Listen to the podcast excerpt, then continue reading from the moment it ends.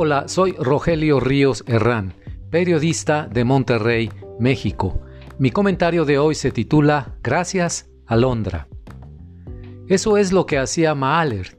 Tocaba las canciones populares que todo mundo conocía, que significaban algo para la comunidad, para la población, y las insertaba en sus sinfonías, y les metía muchas capas de sentido filosófico y te hacía preguntas increíbles a través de su música dijo en alguna ocasión Alondra de la Parra durante una entrevista con el periodista mexicano Pedro Ferriz. Así explicaba Alondra, directora de orquesta, que la música culta y las composiciones de los grandes autores tienen muchas veces raíces populares y que es posible llegar al gran público, como ella lo ha hecho con los mexicanos, y demostrar que ese gran público tiene capacidad y sensibilidad para apreciar la música.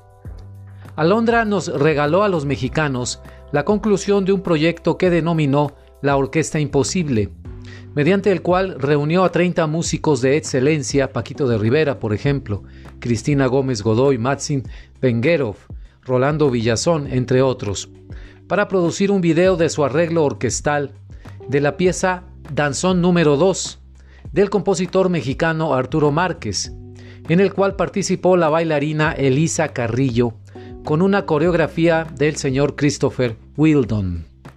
Este proyecto, afirmó de la Parra, es el reflejo de lo que se puede hacer, de lo bueno que nos puede traer esta situación desafortunada, que nos da oportunidades de hacer cosas que no podríamos en otro momento. Por la misma pandemia, estamos todos los músicos sin trabajo y nos ha puesto en situación vulnerable.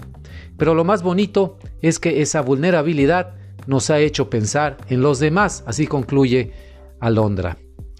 El video se empezó a difundir el 25 de agosto y los fondos que recaude se destinarán a las organizaciones Save the Children y Fondo Semillas de la Sociedad Mexicana Pro Derechos por la Mujer para ayudar a erradicar la violencia contra niños y mujeres. El 26 de agosto ya se habían recaudado 320 mil dólares para ese fin. Fondo Semillas es una organización feminista, según nos explican en su website, que mejora la vida de las mujeres en México. A lo largo de 27 años ha beneficiado directamente a más de 685 mil mujeres y de forma indirecta a 2.5 millones de mujeres, niñas, niños y hombres. Le recomiendo ampliamente apreciar el video, el arreglo musical y la coreografía soberbia que interpreta Elisa Carrillo. La bailarina mexicana dijo que justo en estos momentos, cuando estás pasando por etapas difíciles, la unión es muy importante en todos los sentidos. Para nosotros como artistas creo que fue el arma que utilizamos, el arte que tanto amamos. Así dijo Elisa Carrillo. Detrás de esa producción hubo un esfuerzo agotador, pero que valió la pena, expresó Alondra. Esto refleja el esfuerzo de la cultura, dijo, por hacer algo para hacer un cambio en la sociedad en temas que nos importan a todos. Queremos que los artistas eh, también tengamos que decir al respecto, que se aprecie nuestro arte como agente de cambio, porque tenemos llave al alma de las personas.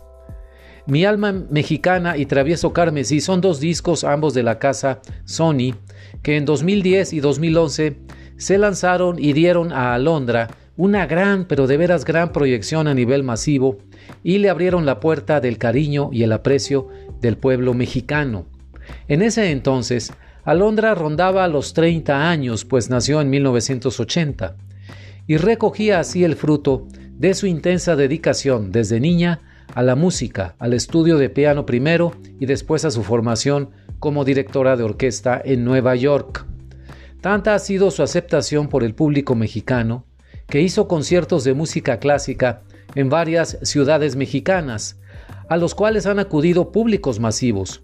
En una entrevista, comentó que recordaba uno en Ciudad Juárez, Chihuahua, al cual asistieron nada menos que 140 mil personas.